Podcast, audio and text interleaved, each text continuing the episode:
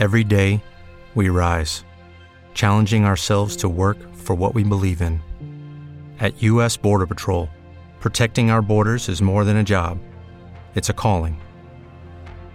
Agents answer the call, working together to keep our country and communities safe. If you're ready for a new mission, join U.S. Border Patrol and go beyond. Learn more at cbp.gov/careers. Arcadia Media. Elige tu lugar en este carrusel. Ves por la ventana y hay mucho tránsito. Oye, sea biker. Muy buenos días, comunidad Wolfie. Yo soy Cristian Padilla y esto es Viernes Biker. Una fuente de información para la comunidad motociclista en México. Ya saben que pueden mandar sus sugerencias temáticas a arroba padarevolver en Twitter. Sus comentarios y sugerencias son bienvenidos. Ahora sabes por qué los perros sacan la cabeza por la ventanilla. Esto es Biker. El tema de hoy, moto ahogada. Esta es una que te ha sucedido si tu moto es de carburador. Los síntomas, la moto no enciende. Le das una y otra vez al botón de ignición y nada. Incluso le estás bajando la batería. Esto es más común de lo que puedes imaginar. Incluso en los automóviles relativamente antiguos, esto era un problema frecuente. La parte bonita de esto es que no es nada difícil de arreglar. Si tu moto huele mucho a gasolina y no alcanza a concretar el encendido, seguramente está ahogada. Lo que sucede es que si en un primer intento de encender, la chispa de tus bujías no fue suficientemente intensa como para hacer combustión, sucederá un efecto inverso. Las bujías quedarán demasiado mojadas por la gasolina y no podrán efectuar la chispa necesaria para arrancar. Esto puede ocurrir si tu batería no tiene suficiente carga, por lo que la chispa será pobre. Los días fríos favorecen esta situación. La solución es simple. Si ya te sucedió, espera un poco. Las bujías deben secarse y el voltaje de tu moto debe estabilizarse. Puedes, mientras tanto, revisar los filtros de gasolina de tu moto. Estos están siempre en el camino entre el tanque y el carburador de la misma. A veces se llenan de sedimentos y llegan a bloquear el paso de gasolina. Aprovecha y límpialos. Son muy pequeñitos. No se los quites de forma definitiva o tu carburador se va a saturar de sedimentos. Obviamente mientras esperas no debes fumar al lado de la moto porque existe vapor de gasolina en toda el área. Seguro no quieres un bronceado involuntario, ¿verdad? La solución es idéntica a la de un auto, solo que la moto no pesa tanto como un auto.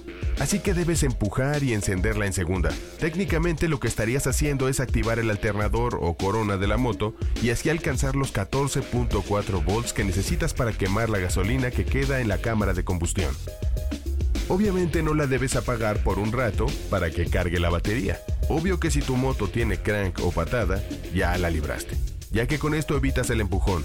Con esto emula por un instante el motor de arranque o marcha de la moto, suficiente para reiniciar el mecanismo.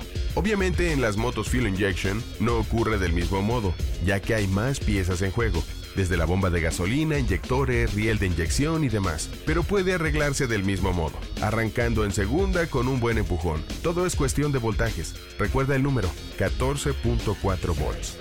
Si esta medida no funciona, podría ser un tema que involucre tu corona, regulador o batería, pero sucede mucho menos que las ahogadas, y esto será cuestión de otra cápsula de Biker. Recuerden que son bienvenidos sus comentarios a arroba pada revolver. Biker. Ahora nos limpiamos la grasa de las manos y ponemos una rola. Esta vez algo que nos ponga de buen humor nos viene bien. Es turno de Wallows, que como parte de su álbum debut Nothing Happens, que dicho sea de paso se estrena hoy, nos entregan Scrawny. Yo soy Cristian Padilla. Nos vemos en el camino y nos escuchamos en la siguiente cápsula Biker.